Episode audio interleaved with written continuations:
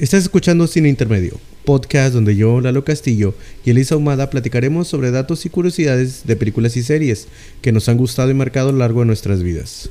¿Qué onda, ma? ¿Cómo andamos? Pues bien, nomás un poquito irritada la garganta, pero son por estas, ay, que mucha lluvia, mucha lluvia, mucha humedad y el calor que se siente el bochorno. Así es, así Hace es. que se, se irrite uno de repente en la garganta. Pero bien, eh, aquí andamos. Vamos a hacer, tratar de hacerlo lo mejor posible como nos salga. Está bien. Sí, son esos cambios de temperatura. Es típico de la época. Sí. Ah, qué caray. Pues mira, la semana pasada estuvo bueno, podcast, pesadito. Sí. La, la película estuvo bastante bien. Pero si la vemos, eh, la de Midsommar fue algún terror muy psicológico. Sí, bastante psicológico. Muy entrado en lo que es la, la depresión, el, el- la ruptura amorosa. La psique. Algo muy profundo, ¿verdad? Esta semana vamos a cambiarle un poquito el tono. Bueno, Vamos a vernos otro, otro giro a otro tipo de película y a ver si les gusta. vamos a ver. Mira, esta semana platicaremos sobre una película de comienzos de la primera década de los 2000.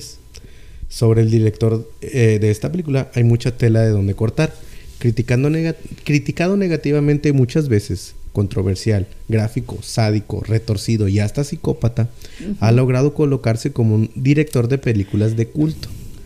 Robert Bartlett Cummings, conocí- eh, nacido en Haverhill, Massachusetts en 1965, de padres que llegaron a trabajar en un carnaval, vocalista de una banda de heavy metal y director de cine, mejor conocido como Rob Zombie. Nos Oh. entregó una película titulada La Casa de los Mil Cuerpos, o por su título en inglés House of One Thousand Corpses, en el año 2003, que es una mezcla de la masacre de Texas con un twist de holocausto caníbal. Puede que la crítica la haya destrozado, pero indudablemente es una buena película de culto hasta el día de hoy. Y ¿Qué eso tal? te, se te hace más ligero que la otra. o sea, Pues bueno, para mí sí. no, sí, sí, pero como me dijiste, no, a lo mejor va a ser una película así como medio romanticón, sí, digo. Bueno, sí, está bien. Pues mira, Buena elección. yo. Mucha gente no se, se este, demoniza mucho el heavy metal y la música pesada. y Yo la encuentro muy relajante. A mí me relaja mucho, por ejemplo, escuchar un buen, buen grupo de heavy metal y, y- y grupos pesados. Sí. Mira, Rob Zombie, este señor del cual vamos a hablar un poquito este, este episodio, mm, quiero más que nada que podamos entender un poquito quién es él. Y, y, y entender que a lo mejor él no es un vocalista así de, de un grupo súper pesado, en realidad no lo es. Porque, porque White Zombie, la banda donde él empezó, en realidad es más como un eh, electrónico, metal. No, en realidad no es muy pesado. Y, y es más eh, visual lo que él hace, tanto como sus bandas como sus películas. Se enfoca mucho en eso, en la visual. Y vamos a tratar de entender un por qué él es así tan gráfico y grotesco. Ay, sí, pues simplemente con la, la fotografía de esa película es pesada, es pesada, es pesada. Porque, bueno, yo, ah, pues aquí interviene una, las personas maquilladas así como payasos y todo, que se supone que deben de agradar a, a la vista, y no es cierto, no es cierto, y así, Así lo es. ves, aunque sea un maquillaje como, mm, bueno, hay payasitos ahora que son como muy... como, como muy finos en su, en su maquillaje. Pero el payaso en sí, así su maquillaje como debe de ser, es algo exagerado para que te llame la atención. Pero Sí. aquí este hombre lo llevó al extremo, que hasta te da... Sí. Hay cosa, cosa verlo, o sea, visualmente no te agrada, no es agradable. Sí. no, no, no, es nada agradable. No. No, no, no. Pues mira, todos esos elementos se conjugan en esta película. Sangre, vísceras, cadáveres, temas pesados que se toman en esta La, película. la locura en toda su Locura. expresión. Lo o sea, la locura como tal de la psique. Ajá, psico- lo que es ser un psicópata. Sí, sí. Todos estos personajes salen aquí, mira. Eh, para poder entender un poco más de la ideología de Rob Zombie, tenemos que recordar un pasaje de su infancia. Yo creo que este es el punto clave del por qué este hombre es así. Mira, eh, un pasaje de su infancia que lo marcó por completo y que viéndolo en retrospectiva dio a pie al personaje que hasta el día de hoy se ha convertido este peculiar sujeto. Durante su infancia, sus padres trabajaban en un carnaval, pero decidieron dejarlo un día cuando algunas de, las carpas comenzaron a incendiarse. No solo eso pasó, sino que un alboroto comenzó entre la gente y los disparos de, alma, de arma de fuego se comenzaron a sonar. Un amigo de la familia, más un conocido que un amigo, que igual era un trabajador del lugar, se acercó a ellos para indicarles a dónde escapar cuando de pronto otro tipo corrió hacia él y le acertó un golpe en el rostro con un martillo, partiendo su cara en dos frente a él y su familia. Debido a esto, sus padres decidieron empacar y largarse del lugar de inmediato. No, fue lo más sensato. Después de graduarse del high school, del, high school se, mudó a Nueva York, donde comenzó a estudiar en el Pratt Institute, donde dio pie a su carrera musical y se convirtió ya en el que conocemos el día de hoy, en Rob Zombie.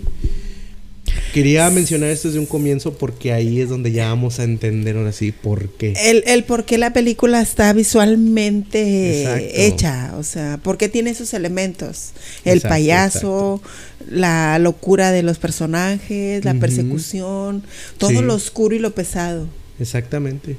Imagínate para, para un niño, o sea, presenciar eso, o sea, es traumante, es ¿eh? traumante. Sí, es traumante, pero yo creo dejando fuera de, todo lo demás, yo creo que encausó bien lo que, lo que él vivió.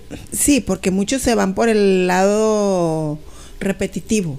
O sea, ¿por qué? Porque si él, si eso para un niño es traumante, entonces va a decir, pues si ese lo pudo hacer yo, pues yo también, o sea, mi, mi mente lo, lo va por el lado retorcido, en vez de por el lado que este, pues creativo, ¿verdad? Es creativo. Y eso es que hay que reconocerlo. Este tipo es un creativo. todo, todo es muy original en él. Obviamente está basado en esto y en aquello, pero mira, ¿quién crea de la nada? Nadie. O sea, todos pues tenemos, todos lo que, lo que creamos. Tiene que, haber una base. Este, son, exactamente, es, un, es una enciclopedia de lo que hemos visto y lo, lo, que nos ha forjado y lo que vamos a expresar, obviamente. Sí. No puedes crear de lo que no conoces.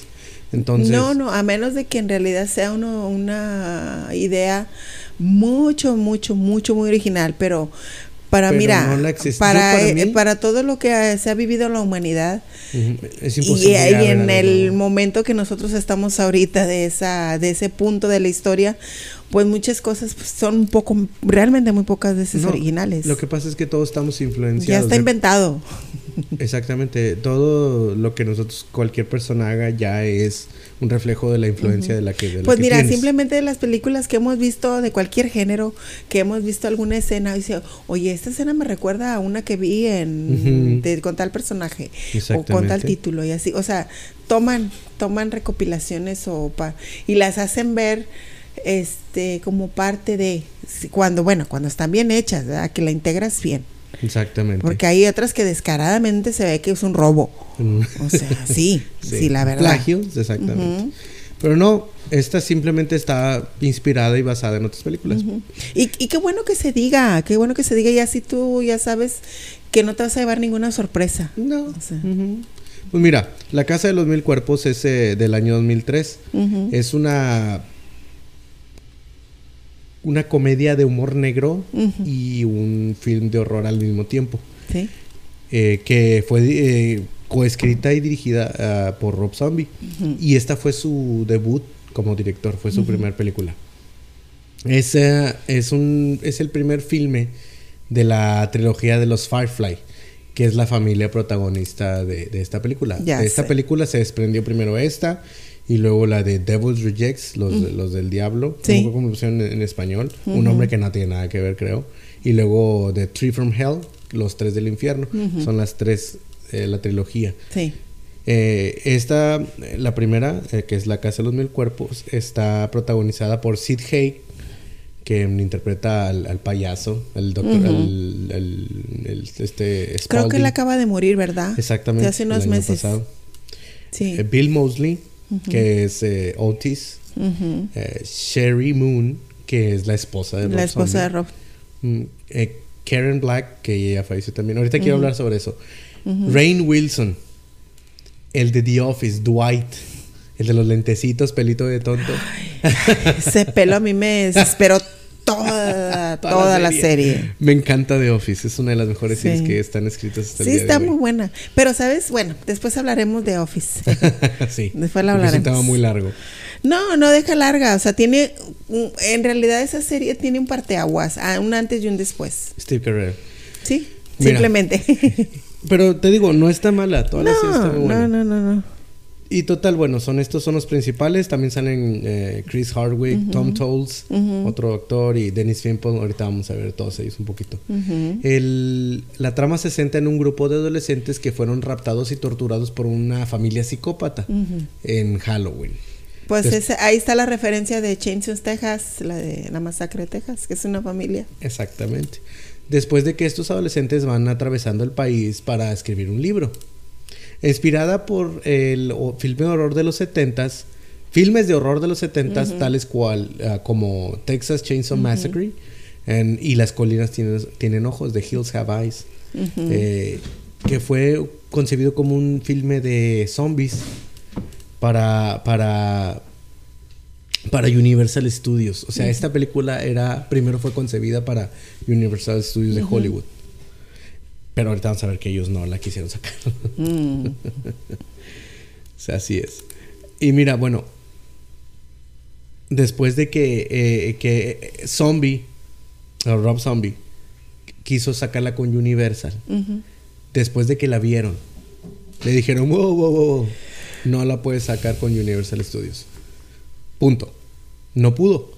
Entonces, él ya le había vendido los derechos a Universal.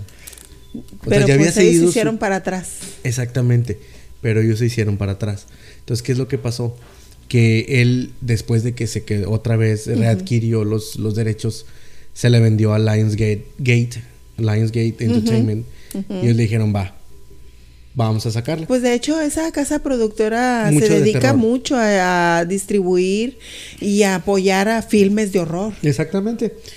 Esta película se filmó en el 2000 y salió hasta el 2003 porque todos esos tres años. Sí, por lo mismo de, ver quién aprobaban el. Eh, bueno, pues eh, no el guion, porque el guion ya estaba hecho cuando se adquieren los derechos, ¿verdad? Pero simplemente que ya estaba la película ya realizada. Sí. Y a ver quién se aventaba así la. Pues la monedita al aire, a ver quién la pescaba para poder aventarla. Y créeme, que se han de ver arrepentido desde hasta el día de hoy porque es un clásico. Pues ahorita ya aunque es de Tiene, aunque tiene muy poquito tiempo para considerarse que ya es un clásico, pues se ha posicionado, sí, se posicionó muy bien. Pues sí, exactamente. Mira, desde su lanzamiento el filme se ha, adquirido un, seguimiento de culto. Y después se convirtió en una atracción en, como una casa embrujada por, por, por, por, Rob Zombie. Y está en Universal Studios, la casa, exactamente. Ah, Porque como que hubo un mm, trato O sea, no distribuiste la película, pero te adquiriste mi... Es que esa era la disputa. O sea, los derechos ya tienen ellos. El, hubo un pedo ahí total, el punto es que sí. ¿Por qué? Porque cuando salió tuvo muy malas críticas. Pero es una película que no se le invirtió tanta lana. Se le invirtió 7 millones de, de dólares. Pues no es nada. Perdón. Salud. coronavirus. Gracias. Pues no es nada, nada, absolutamente nada, es muy poquitito dinero. Recaudó 17 millones en el cine. O sea, en ese momento, o sea, ahorita obviamente ya mucho más. Sí, Por los lanzamientos DVD, Blu-ray, ahora que está en streaming y todo eso. Exactamente la gente la siguió consumiendo y sí la consumió, a pesar de que la criticaron gacho en su momento en periódicos y nada, esto, y aún así la gente la vio, la fue a ver y pues se corrió la voz de que hoy está chida la película. Y sí, la verdad es que está muy buena. Sí, y ahorita además la siguen los, los chavitos de, de, los 90 para acá. O sea, los que ya eran ese entonces para adolescentes ya empezaron a ver a los adolescentes y los adultos jóvenes. Entonces está bien. Ajá, exactamente. Mira, los protagonistas de esta película, como te he dicho, es Sid Haig, que es el Captain Spaulding. Es, un, es el payaso, el que está enfrente ahí de la, de la gasolinera. Referencia total a la Texas Chainsaw Massacre. ¿Por qué? Porque pues también es una gasolinera, llegan ahí ellos, igual que en la película. Total, eh, eh, esta película, pues y no. Simple y sencillamente, aunque no quieras irte al referente a John Wayne Gacy, o sea, irte al referente, porque si vemos este de los que hemos visto que son asesinos seriales, creo que es el único, así el único que se ha caracterizado de payaso. Es el único. Sí, yo eh, sí, Pogo. Pogo el payaso, sí, pero te digo, o sea, es así, pero aquí entendemos el concepto de lo que él vivió de niño, que, que sus papás y él, pues él creció en una, eh, pues en un circo, literal, que aquí en Estados Unidos pues son los carnavales. Exactamente. ¿Verdad? Otra vez, el carnaval, tema que este hombre siempre en sus películas explota mucho y ahora entiendes por qué Rob Zombie siempre quiere poner payasos, poner carpas de circo. ¿Por qué? ¿Por qué? Porque es su infancia. Exactamente. Es su infancia. Es su influencia, su formación. Su, ajá, su formación, lo que él vivió. Y acuérdate que los primeros años son los que a uno lo marcan. Siempre vas a regresar a esa primera infancia. Por eso hay que tener mucho cuidado. lo que, lo, cómo, qué es lo que ven y qué es lo que consumen los niños. Sí, exactamente. Mira, no vamos a platicar toda la película, vamos a dar detalles muy importantes, pero principalmente es estos. Es que eso es, ah, o sea, dejarlo así en, en, interrogación para que vayan a buscarla, porque es una película muy buena. Es muy buena. Son un grupo de amigos que se topan, llegan a una gasolinera, eh, se topan ahí, eh, es un museo de, ya sabes, el freak show. Muy a la, muy a la, a la P.T. Barnum. Sí. muy a la, a la P.T. Barnum que tiene los, ya sabes, la mujer barbuda, el hombre pez y cosas así, atracciones. Las de ferias, simplemente. Ándate, exactamente. Muy a los 1800, ese estilo. Sí. Que, que una sirena, el cadáver de una sirena y cosas que tienen ahí. Que fue castigada por portarse mal con sus papás y. Exacto. Y amaneció así, ¿verdad? Con patas de araña o cola de sirena y así. llegan a ese lugar y está regentado por un payaso. Y hay muchos payasos, de hecho, ahí hay estatuas de payaso. Pero el tipo es un asqueroso, el payaso. el típico güey que dices te da asco verlo. Sí. Y aparte vende pollo. en, ese, en la gasolinera. o sea, el pollo. Es gasolinera, pollería y museo de, y museo, todo ahí integrado. Es que está en un lugar de verdad muy apartado. Está un lugar apartado. Muy al estilo de, de, la de Texas Chainsaw. Exactamente, sí, muy al estilo. Y de hecho, no te lo dicen, pero supuestamente todo esto sucede en Texas. ¿Ok? Entonces llegan ahí, este capitán eh, les enseña todo y como ellos están tomando notas porque están escribiendo un libro, los chavos, empiezan así como, ellos están tomando todo lo extraño de la carretera, ¿verdad? Sí. Todos los, los puntos extraños y, les, y él les dice, ah, yo tengo una historia muy buena, les dice el capitán Spaulding, el payaso. Vayan a tal lugar y ahí va a estar, les da direcciones eh, indicaciones, perdón, de cómo llegar a Pero creo que se encuentra una, muchacha que también les da como un ray, ¿no? ¿O no, es? No, no, no, esa es en la de Texas Chainsaw. Ah. Es, que exactamente se confunde todo eso. Sí. Les dice, vayan a tal lugar porque ese es el árbol del doctor Satán. Mm. Está oh, embrujado. Ya. Entonces estos güeyes dicen, uy, el doctor Satán. Entonces, ellos van en el... carro. Es el gancho. es el gancho. Les dicen, vayan allá. Total, estos güeyes van para allá el principal de ellos es este, el, Rain Wilson, el Dwight. Que también, de hecho, fue una de sus primeras películas. Después de. Él salía en series y todo eso, pero esta es una de sus primeras películas. Fíjate. Exacto. Y, y pues ya estos güeyes van, pero se les poncha una llanta en el camino. Eh, ya sabes, tienen que pedir ayuda, está lloviendo de a madres. Sí, pero esa ponchadura no, es nada casual. No, eso fue, ya después te das cuenta que fue Sí, ya te vas dando cuenta. Piden ayuda en una casa que esa casa está vive en una familia de locos, igual que en la de Texas Chainsaw Massacre. El abuelo, la hija, la hija, los la nietos, mamá, sí, exactamente. El hermano. son varios personajes importantes.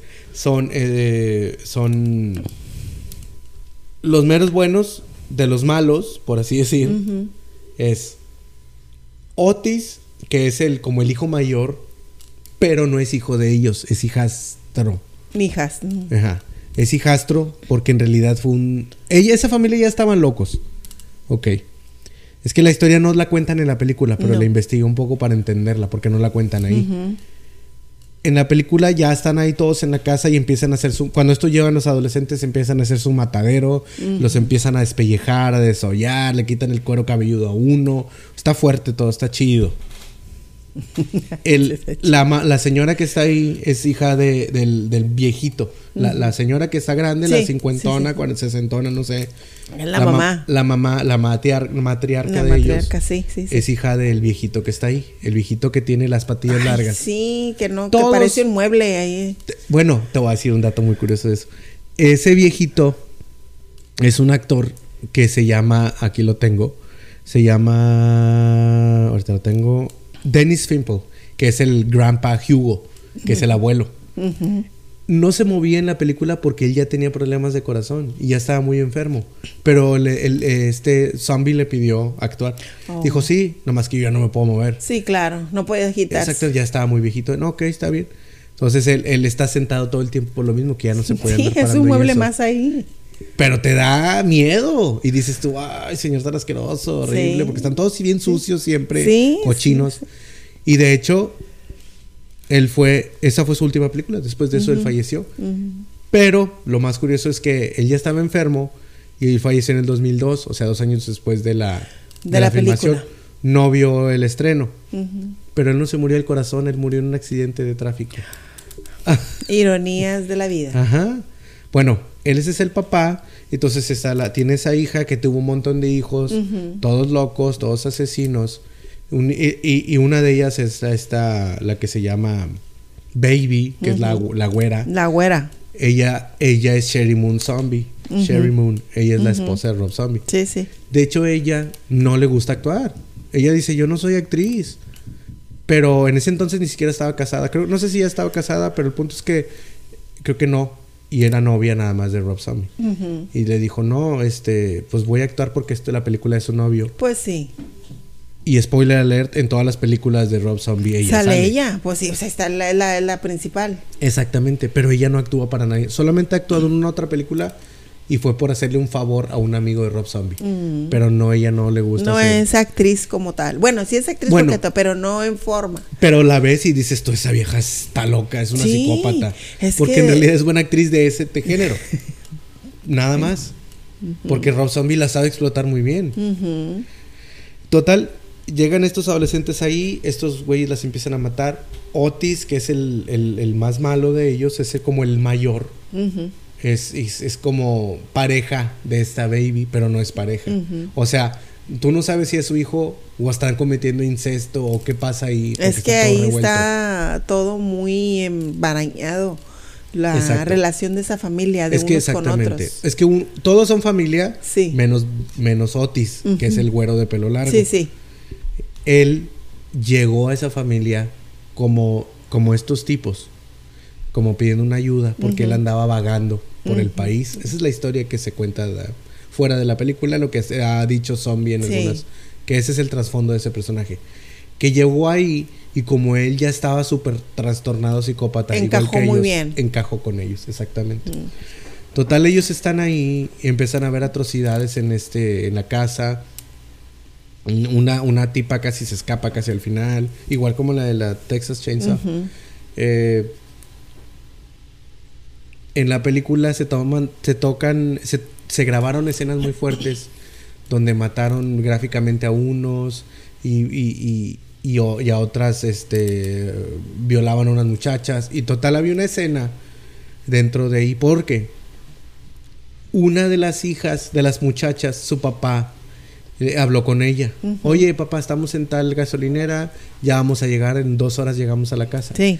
Y no llegaron porque se fueron a esta casa, se desviaron y Sí, pues los este mandaron desmadre. allá al famoso árbol del. Ajá. Este papá se preocupa y habla a la policía, le dice, oye, ve investiga, güey, porque mi, mi hija me habló de tal lugar. Y como ya los traían a ellos. ¿verdad? O sea, por eso la policía va rápido. Porque, perdón, porque ya había habido otra desaparición Sí. ahí cerca. Un grupo de porristas que se perdieron antes. Estas porristas no las encuentran. Esto, total, ya dentro de la casa, en todo lo que está pasando, Otis tiene dos cadáveres de porristas en su cama. Y en Sí, una sí. escena que no está en la película, que se grabó aparte, Ey, está cometiendo, él está cometiendo necrofilia con los cadáveres de las monas. Pues por eso se espantaron los de la Universal. Pero Rob Zombie ya sabía que eso iba a pasar. Entonces él grababa dos escenas. Primero Ajá. grabó toda la película como la vimos. Como él la ve. Y luego él aparte grabó en su casa con cámara de mano las escenas que él quería poner. Las extras. Las de la necrofilia, otra donde sea un asesinato más gráfico. Porque él quería eso en su película. Total, esas, esas escenas no salieron en la película. Pero, y él lamentablemente él dice que él no le gusta esa película. A Rob Zombie no le gusta la película, la primera, porque dice, es que yo hubiera hecho diferente y, y yo lo único que veo es error tras error tras Es que error. por lo mismo que pasa eso de que vendes, vendes tu guion, vendes tus derechos, pero desafortunadamente, como siempre, eh, no tienes total libertad para hacer lo que tú quieres. O sea, estás sujeto también a lo que te digan los que van a distribuir Sí. tu material. Sí, Por eso, es, ¿eh? eh, ¿te acuerdas la que vimos, la de los otros? Lo que dijo este, el director dijo, bueno, yo te lo vendo, pero yo, yo quiero hacer esto y no quiero que me estén poniendo el pie ni que me estén diciendo, cámbiale esto, cámbiale el otro, quítale esto, ponle el otro. No quiero, porque de eso no se trata. Se Sí. trata de que saques tu material y con lo que tú traes en la cabeza. Total, Eh, Amenabar. Amenabar. Amenabar fue el que le dijo eso a los... ¿Eh? ajá, sí, Ok. Alejandro Amenábar, Yo sí. quiero hacerlo a mi modo Exacto. y mira lo que salió. Si pues, este excelente. le hubieran dado esa Bueno. libertad, imagínate. Lo que pasa es que ese era uno de los grandes problemas, o sea, eh, eh, para distribuirlo este Universal y, y también Lionsgate le pedían, es que tiene que ser 17 arriba y, y todo esto la convertía en una película clasificación R y es más difícil distribuirla, más difícil que los cines te la proyecten, Sí. o sea, esas cosas, todo es dinero. A final Sí, de claro. Total.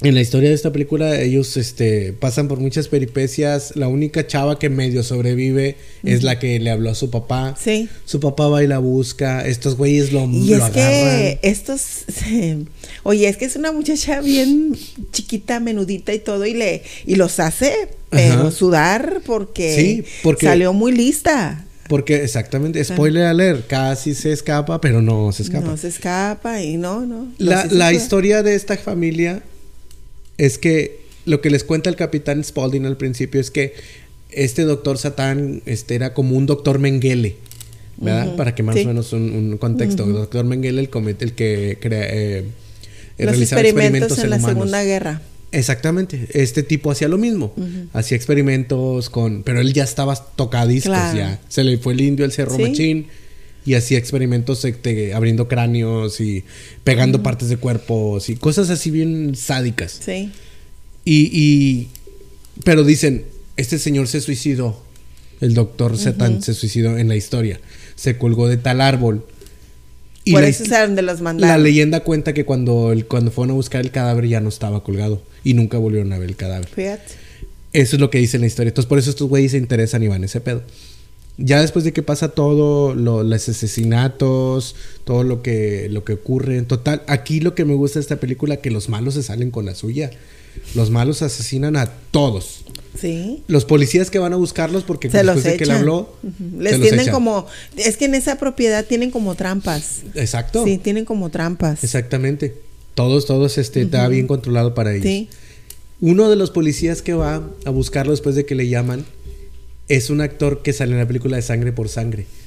Si han visto Sangre por Sangre, es el, el que es el, el jefe de los, de los arianos, de los güeros. Sí. Este, en la, en la- en la de Sangre por Sangre se llama Ryder. En esta, en esta se llama um, el Deputy George Weidel.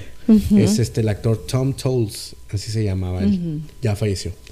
Eh, total, todos mueren de, de formas horribles. Rain Wilson, el que es el actor, el principal del de The Office que dijimos, Sí. él eh, pues va con su novia, una de sus, de sus de las que están en el grupito de adolescentes es novia de él. Sí. Y ella, ella es la que sobrevive. De hecho, ella es la que, la hija del papá este que la va a buscar. Y le dice Otis, el malo. Ah, tu, tu novio es un magnífico. ¿Quieres verlo? Sí. Y abre una cortina y ahí está como un tritón. Lo, lo mochó a la mitad. Sí. Le pegó una cola como de, De sirena de pescado, pescado, y la mitad así. del cuerpo hacia Sí. arriba y lo disecó. O sea, lo, lo puso para la atracción del free show. Exactamente, exactamente. Entonces, todas estas escenas muy gráficas y duras son las que, pues, pues por eso esta película fue un éxito. Sí, sí, sí. Porque miren, no hay nada más que atraiga a la gente que el morbo y la sangre y el dolor y esas cosas. Entonces... Y vende. Exactamente. Y esta película al final, ya cuando... Ah, bueno, resulta que la, la leyenda del doctor Satán era cierta. Este tipo, el doctor Satán, después de que supuestamente se murió, después de que se suicidó, o sea, lo ahorcaron, no me acuerdo, en realidad sí quedó vivo bajo el árbol y bajo la propiedad de los Firefly, de los malos. Pues es que están los túneles. Exactamente. Hay un montón de túneles y en una, una como una cámara, un espacio, un, en un ¿cómo se llama? Em, en un área en los túneles hay como una una cueva y ahí está el Doctor Satán. Y a lo que se te da a entender es que los Firefly son los descendientes del Doctor Satán. Y le llevaban cadáveres y cuerpos y gente. Sí, pues para, eso los mandaban allá. Exactamente, para que lo siguiera experimentando. Pero ya no es un humano el Doctor Satán. Como que ya experimentó en él mismo, ya es como un cyborg. Sí. Mitad máquina, mitad robot, mitad humano. Ya Yo creo que quería ser inmortal. Eh, porque según esto lo, lo consiguió.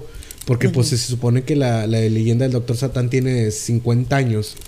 40 años, por así decir. Pues sí, ya sería una o eran, No, eran como 30 años, algo antes, o pues no sé te digo, si tenés edad sería una paz andando, pero ese señor está... De hecho, si ves el personaje, tiene una máscara de oxígeno. Sí.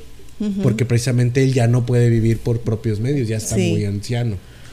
Pero es un, es como dices, un doctor Satán, es un diablo, es un demonio prácticamente ya. Y, y, pues sí, nadie sobrevive en esta película. Casi la chava se, se, se, va como en la película de la de Texas, que se sale corriendo y llega al, camino y le habla un carro. La agarra. La agarra el, payaso, el Capitán Spaulding, es el que la recoge. Y luego después ella despierta porque se sube al carro y dice, maneje, maneje. Y él se va y ella no se da cuenta que es el Capitán Spaulding y se queda dormida de lo cansancio. Y cuando ella despierta, ya está otra vez en el... En el mismo lugar donde escapó en el quirófano del doctor Satán y está Otis y está el Capitán Spaulding y está el doctor Satán, la están viendo y la van a diseccionar viva, obviamente. Y ahí se acaba la película. Está... Sí, está sádica. Está, bien sádica, sádica. Pero bueno, eh, eh, pues es lo que la convirtió en un éxito. Es un éxito. Es que sí, tiene ese giro de, de, que vas a esperar de que ella se salva o alguien se salva y no. No, no, no, esas son de las, yo creo, contadísimas películas que no tienen ese final esperado. Es lo que te digo, el malo se sale con la suya y eso está chido. Sí. Se agradece que existan ese tipo de Sí, pero en las otras cómo le va, ya les va a los malos. Exactamente. O sea, el karma es gacho. La justicia del karma llega. Exacto. Total, mira, la verdad es que los actores son buenos actores. No fueron, no eran tan reconocidos a lo mejor en su momento y a lo mejor todavía no lo son, pero pero todo lo que le hemos visto. No, sí, mira, pues simplemente el señor este que interpreta al payaso, tú dices La casa de los mil cuerpos y es el primero que aparece. Te, acordabas del señor que precisamente acaba de Sí, de que no era nada agradable y no es nada agradable verlo.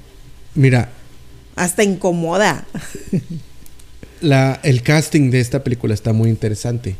Eh, el Sid Haig, ya, ya, lo has mencionado mil veces este hombre. Lo que pasa es que tienen que verla.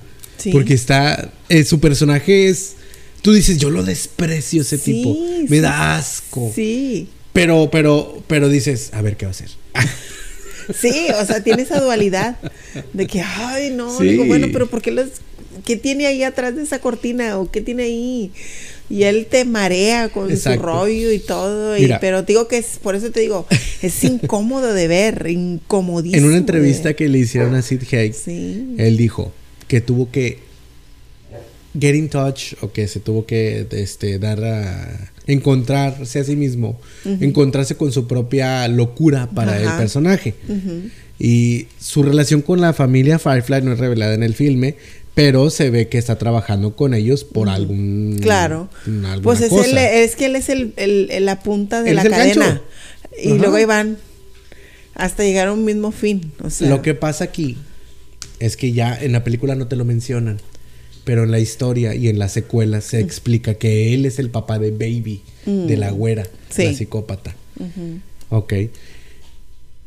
Otro actor muy importante es el que interpreta Otis B. Driftwood, que es el más sádico de todas. Y bueno, tengo una, una anécdota muy padre con este señor. Bill Mosley, que él es el que, que- que es el que interpreta a Otis, Otis fue adoptado por la familia Firefly. Y luego, este, digo, la anécdota muy padre porque hace algunos años, ya bastantitos, no sé, siete, allá en Monterrey, fui a una, Convención. una convención de horror. La, la- la- no me acuerdo cómo se llamaba. La, de, que, la que ponen en octubre. De, Sí, en exactamente. La Horror Con o whatever, como se llame. Y él se presentó y él dio una conferencia. Sí. Un, Q- un QA, un- unas preguntas y respuestas. Y él, pues obviamente todos íbamos porque, ah, Otis. Sí. Y, y yo le pregunté a él algo. Porque pues preguntaba a la gente y, y, pues el traductor y todo esto. Porque mucha gente sí hablaba inglés, mucha gente preguntó en inglés. Porque sí hablaban. Pero yo sí pude preguntarle directamente porque pues yo hablaba inglés. Y ya le pregunté, le dije, Miss Mosley, thank you for coming to Monterey and all that. Le dije, muchas gracias por venir. Y le pregunté, ¿cómo es? Porque yo sé que él es papá de dos hijas. Y yo le pregunté, Mr. Mosley, ¿cómo es que usted logra interpretar a un tipo tan sádico y psicópata en Y una usted película tiene como, mujercitas. como la de La Casa de los Mil Cuerpos y luego en su noche ir a dormir a una casa con sus dos hijas? Fue la pregunta que yo le hice. Y me dijo, That's a very good question. Y es muy interesante, dice, porque yo odiaba interpretar eso en pantalla, a Otis. Y ese odio que yo sentía por interpretar a un tipo tan despreciable Sí. Era lo que me daba el coraje para hacerlo. O sea, a mí me parecía repugnante. O sea, le servía, le sirvió como una catarsis, una liberación Exacto. de su enojo, así. Y dice, y ya al desfogar todo eso en el escenario o en la grabación, Vas a en tu el casa. set, iba a mi casa y abrazaba a mis hijas y le decía que yo Ajá. las amaba. Sí. Y sí, el tipo súper amable, muy buena gente y, y- y- y, pues, la verdad es que me pareció muy interesante. Aparte que este señor sale en una escena de cinco, cinco minutos de la película La Masacre de Texas, la nueva versión, la de 3D, Ujú. la que es como secuela directa Sí, sí, de La sí. Masacre de Texas, la que me encanta porque sale Alexandra Dario. ya sé. que es mi actriz favorita eh, físicamente, eh, de Alexandra Dario. Y él es el papá de, de ellos, es el papá de ella, creo. Es el que, el que le dice cuando llega el policía al principio, saca al muchacho y él está con la pistola. No, es ese actor, Eh. es el actor.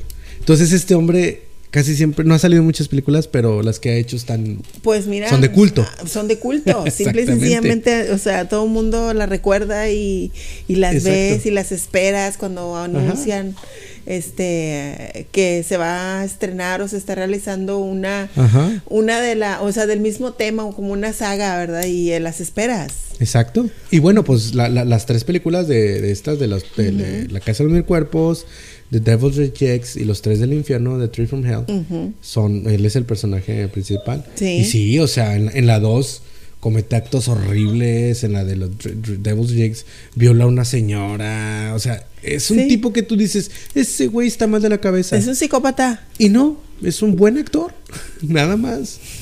Pues es que esos son los buenos actores. Exactamente. O sea, quien hace bien su trabajo. O sea, Ajá. y no porque interpretes un papel de X género, el- la persona va a ser así. Ajá. Y no. Aunque, miren, se ha sabido que en películas han, han salido Mm, psicópatas reales. sí. Por sí, sí, ejemplo, El Exorcista. Gloria Trevi en la de Zapatos Viejos. Sale un psicópata real. Eh, ay, sí. Sale un psicópata real y yo cuando lo supe me quedé. ¿Qué? En la del exorcista. sí. La del exorcista sí. ¿Y, y quieren saber quién es?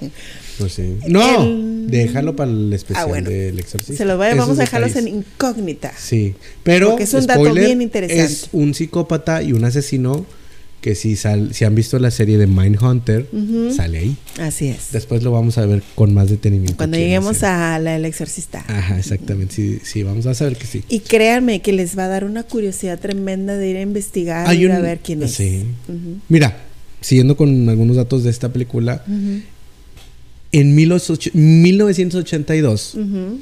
hay un, un hubo se filmó un musical The Best Little Warehouse in Texas, protagonizada por Dolly Parton y Burt Reynolds.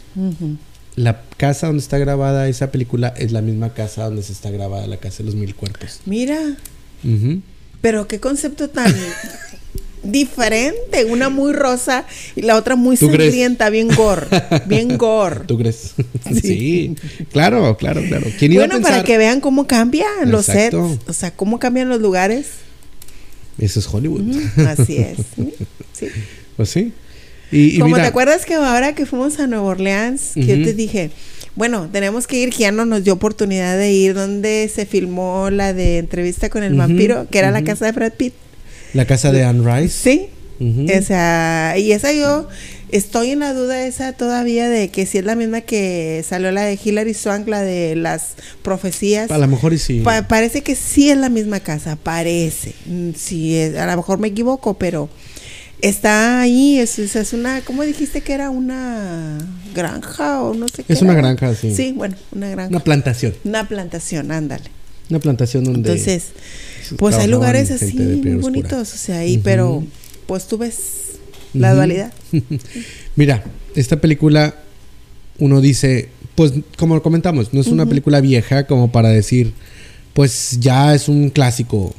Sí es de culto, pero Sí. no es tan vieja. Es que está, ahorita en esta, está cumpliendo 20 años prácticamente. Sí. 21 años y se firmó en el 2000. Ujú. Deja tú el año en que se estrenó. Se, se filmó en el 2000, tiene 21 años de Sí. haber sido filmada. No tiene la edad necesaria para decir ya es un clásico, porque yo creo que un clásico es de 25 años para arriba. Sí, pero esta, esta Sí, hay- podría ser una excepción. hay- Podría ser una excepción porque no hay otra que se le parezca. Mm. Así, así, así que digas, tiene estos elementos Sí. muy, sí hay muchas muy crudas, Ajá. pero no han llegado a este punto No. de decir, No, no, no, oye, tú mencionas simple y sencillamente el nombre del director, Rob Zombie. La Casa de los Mil Cuerpos. Sí. Y te vas con el payaso grotesco y te vas con la familia psicópata. O sea, Exacto. eso es, eso es los elementos. Hay eh, que se supone que dicen, ah, no, es que está porque ganó tantos premios. No te da como para decir que se va a convertir en un clásico, no es la No. garantía. Exactamente. Yo No creo que está así. Es a lo que voy. Que y ahorita está. sí, ya está, o sea, desde hace, yo digo que desde hace mucho tiempo o desde su estreno ya se como que se sabía. Déjame, es que lo que te digo, mira, ahorita está en el punto en el que no es tan vieja como una de Hitchcock para ya es un clásico por edad. Pero yo creo que está en el punto en el que ya se va a convertir en un clásico por la calidad. Así es. ¿Por qué? Porque desde el momento en que se estrenó es una película de culto. Va. Ahora ya, dentro de 3, 4 años vamos a decir es un clásico.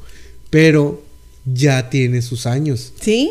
Porque decir 21 años no es, no es ahorita ayer. No es fácil. Son 21 años. Y, y mira, que esté tan presente. Exactamente. Y para decir, para que más o menos nos demos una idea, muchos de los que ya que salieron en esa película ya no están. Sí. Mira, es difícil entenderlo y creerlo, por- pero ya pasaron 21 años. Y creo que ya es un clásico de culto, no por edad, sino por calidad. Un personaje que sale, uno de la familia Firefly, que es el menos malo, pero a la vez es el más grotesco de la familia, es el gigante, Sí, el grandote. Tiny. Sí. Que es- es una ironía porque Ay, es gigante. Sí, él yo lo recuerdo mucho en El Gran Pez. Vamos a hablar exactamente. El de actor ternura. Matthew McGrory era el actor que interpretó a Tiny, un tipo de 2 metros 20. Sí, g- un tipo altísimo, gigante. altísimo, sí. Que pues, o sea, lamentablemente, y pues no lamentablemente, él vivió una vida muy, muy completa porque hasta donde Claro. yo entiendo, su biografía era Pues tipo para muy- la, muy el estándares completa. de vida que tienen Sí. es las personas que son Como muy tenía altas. un problema en su glándula pituitaria, creció demasiado y falleció muy joven, problemas del corazón, lo mismo que siempre Sí, sufren esas personas. Eh, él, él falleció ya, Matthew McGrory, que es Tiny. Sid Hay, que es el capitán Spaulding. Dennis Fimple, que es el gran Hugo, el Ujú. que te dije que falleció en un accidente de coche, a pesar de que ya está malo. Sí. La, ma- la, ma- la- la matriarca, Karen Black, ella también ya falleció, la Mother Firefly. Y, y los demás actores, eh, que eh, uno de los asesinos, es que al principio de la película hay un asesinato, unos, unos rateros, uno de los Sí. rateros, Irving Keys ya falleció, Tom Tolles, que es el policía, el peloncito de bigote, Sí. el que va, Sí, ya sí, sí, falleció. que va a investigar ahí el que le, le tienden la trampa. El, el deputy George Weidel es él, exactamente. Eh, otro de los asesinos, Michael J. Pollard, que era el personaje Stucky, ya falleció. Otro, otro actor, Harrison Young, ya falleció. Ken Johnson, Skunk, Abe Husband, ya falleció. Otro, otro actor, un morenito que también sirve. Y Irving Mosley Jr., él también ya falleció. Todos ellos ya fallecieron. Bueno, pues aquí está la película, la de los mil cuerpos. La de los mil viejos La de muertos. los mil cuerpos, o sea, ahí está ya. Ahí le están haciendo honor al, al título. Exacto. Aunque bueno, ellos han muerto por otras causas, no por Ajá. como estas gentes lo hacían, ¿verdad? Este, pero pues ahí está. Mira, Bueno, el chiste malo, ¿verdad? exacto. Pero no, o sea, pues sí, son 20 años, sí. Pero pues mira, ellos ya no están. Obviamente era gente muy mayor, pero Sí. ellos están. Total. Esta película se ha convertido de tanto de culto, Universal se dio cuenta. De hecho, tiene una atracción en uh, Universal's Halloween Horror Nights. En la época de Halloween lo convirtieron en una atracción. Eh, va- o sea, una cosa es ir a ver la película y otra cosa es que la, la- la recrean y la, y la puedes Ya este, sé. Otra revivir. cosa es que vayas y vivas ahí, que te metas a los túneles y, a- Sí. y que veas ahí. Y dice todo que lo está fuerte la atracción. Sí. Está fuerte. Y la verdad es que no, no tendría no por qué no hacerlo, porque la película está muy fuerte. Está fuerte. Exactamente. Y como te digo, pues ya este hombre, podríamos hablar horas, horas, horas y horas de... de- Y no acabamos. Exactamente, podríamos hablar horas de, de Rob Zombie. Tiene una banda que fue muy exitosa, ya no está, ya no existe White Zombie, pero ahora está él como Rob, Sol- Rob Zombie solista. Ha hecho mil soundtracks para películas, miles de canciones. Mm, el tipo me agrada, es súper fan de los Ramones. Él se inspiró su música en los Ramones para hacer sus bandas. De hecho, en el tributo a los Ramones, que hace como 20 años, eh, 15, 20 años, se salió un disco de puros covers de Sí. bandas. Él fue el que lo patro- patrocinó y, como produjo, tocó una canción que es el clásico, el Blitzkrieg Bob, lo canta Rob Zombie. Este tipo tiene muy buena carrera, tiene muy buenas cosas. Hay que. Pronto, yo creo vamos a hablar de otra película de él. Sí. La de. Me gusta. A mí me gustan todas estas. La trilogía de los, de los Firefly me gusta. Pero la favorita, la de La Casa de los Mil Cuerpos. The Devil's Rejects está muy buena. Sí. Pero de, de- de La Casa de los Mil Cuerpos está mejor, yo creo. Y. y, pues habrá. Habrá- yo creo que la de los tres del infierno, como que la. La si más podemos ligerona hablar, es la más flojita, ¿verdad? Sí, La- pero no deja de ser mala. No, buena. no, no es mala, pero es la como que se centra más ya en Ajá, en otros eh, en- aspectos. sí, porque no- como no tiene un lugar fijo, Ujú, que andan de los personajes andan nada más esto. moviéndose, entonces Sí. eh, siento que es la como que es la poquitito más floja. Ya de- nada más de es como que el cierre y la conclusión. El a darle un cierre a la historia, yo creo. Y está Era- era- bien. yo creo que la hizo Está para bien. eso.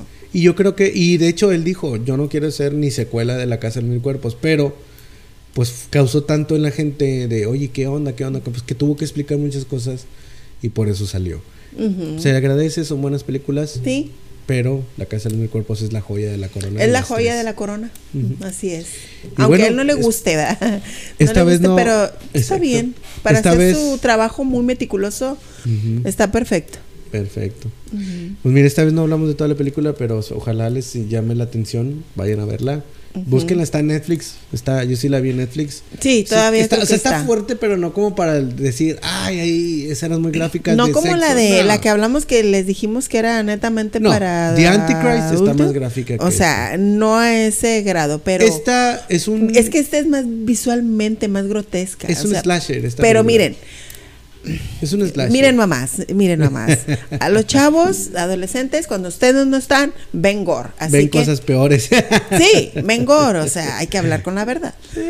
A uno no los no- a uno como papá no nos hace Pues meses. claro que no. Entonces, véanla y aparte Miren, es un buen pretexto que si la van a ver con chavitos adolescentes, decirles, ok, esto sí existe en la vida real. La necrofilia pero- es real.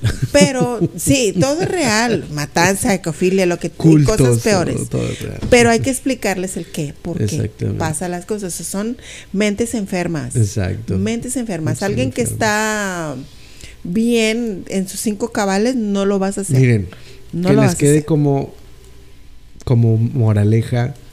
Nunca salgan de viaje en auto y vayan a pedir ayuda a algún lugar. Que Así es. todas las películas de terror con adolescentes Ay, sí, llámese como se llame. historia. Llámese como se llame. ¿Sabes qué me estaba acordando? Yo te dije que tengo ganas de ver la de el show de Road de Rocky. Pasa exactamente, No, lo mismo. Se mismo. pincha una llanta Exactamente, es el mismo. y vas allá a un lugar que tú bueno, y moraleja número dos, si van a salir de viaje, por favor lleven su llanta. te- Su herramienta. Porque si no, van a acabar en la casa de unos psicópatas y les van a cortar el cráneo en la cabeza. Así es. Así que, en- more- así o que van a ver carguen su llanta. transvestido muy guapo. este Tim Curry, vestido Bueno. de transvesti. Bueno, pues muchas gracias por escucharnos y llegar Muchas hasta aquí, hasta el final.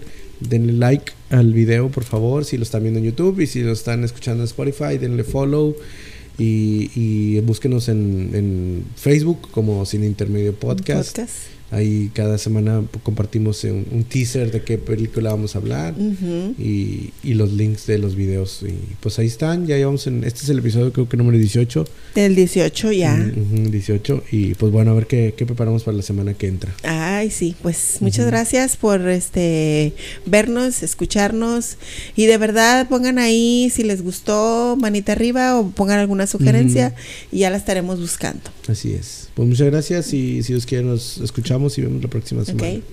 Muchas gracias. Bye bye. Bye.